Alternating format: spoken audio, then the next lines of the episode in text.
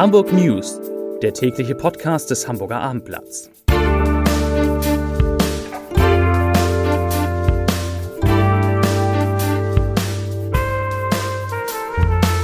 Herzlich willkommen. Mein Name ist Lars Heider und heute geht es um den Verlag Gruner und Jahr, der sein Neubauprojekt in Hamburg stoppt. Die weiteren Themen, die Corona-Inzidenz sinkt in Hamburg unter 90, der Flughafen öffnet das Terminal 2 wieder und die Schulbehörde sucht nach Fehlern beim Biologie-Abitur.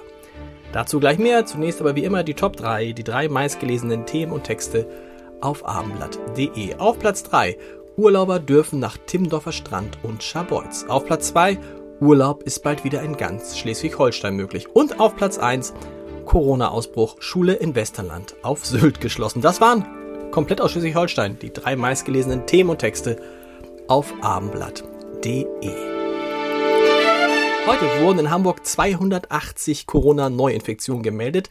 Vor einer Woche waren es am Donnerstag mit 401 deutlich mehr und somit verändert sich der Inzidenzwert wieder und zwar nach unten natürlich und sinkt auf nun 89,5 Neuinfektionen pro 100.000 Einwohner in den vergangenen sieben Tagen. Vor einer Woche hatte die Behörde den Wert noch mit 109,3 angegeben. Die Hamburger Virologin Marilyn Otto Addo, nicht Otto, Addo, Marilyn Addo hat angesichts dieser Zahlen einen optimistischen Blick auf den weiteren Verlauf der Corona-Pandemie gewagt. Sie sagt, ich zitiere, Sobald wir die dritte Welle hinter uns haben, sollten wir mit einer Kombination aus gutem Impfschutz und regelmäßigem Testen raus sein aus dem schlimmsten. Zitat Ende.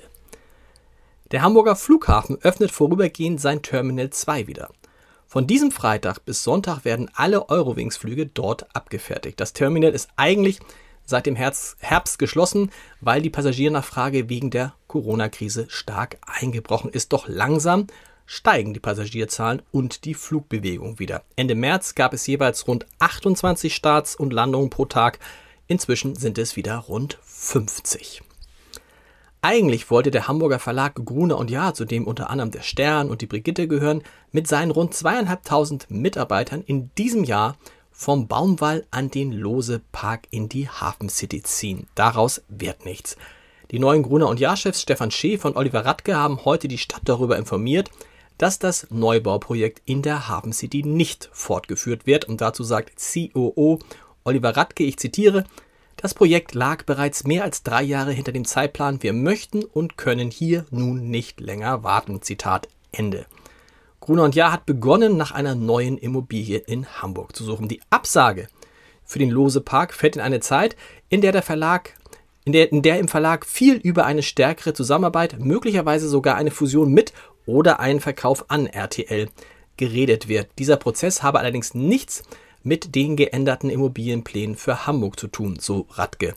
Noch ein Zitat. Hamburg ist und bleibt eine gute Stadt für Gruner und Ja. Wir fühlen uns hier sehr wohl und es ist eine der ersten Adressen für Journalistinnen und Journalisten in Deutschland. Zitat Ende. Zwei Tage nach der Riesenpanne bei den Abiturklausuren im Fach Biologie läuft die Aufarbeitung der Fehler auf Hochtouren. Hamburgs Schulsenator Thies Rabe hat eine Taskforce eingesetzt, die die Abläufe vor und während der Prüfung eingehend und kritisch analysieren und Schlussfolgerungen für die Qualitätssicherung der Klausuren in Zukunft ziehen soll. Was war passiert?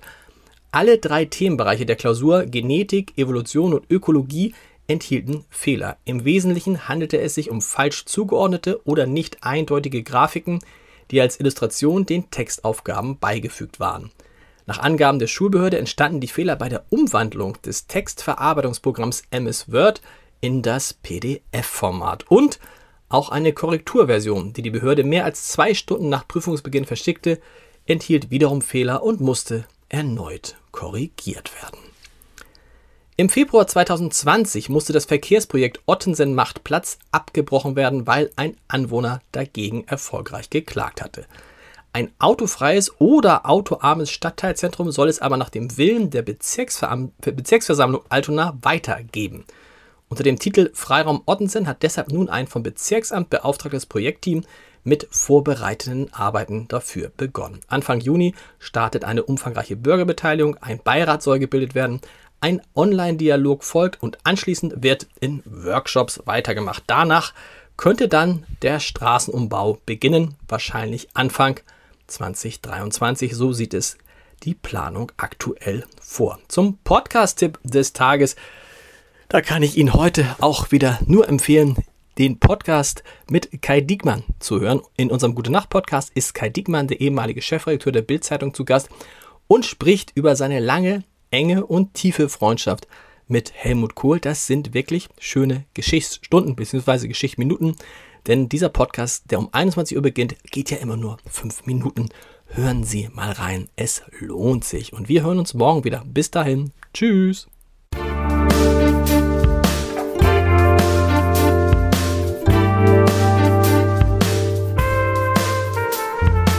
Weitere Podcasts vom Hamburger Abendblatt finden Sie auf abendblatt.de slash podcast.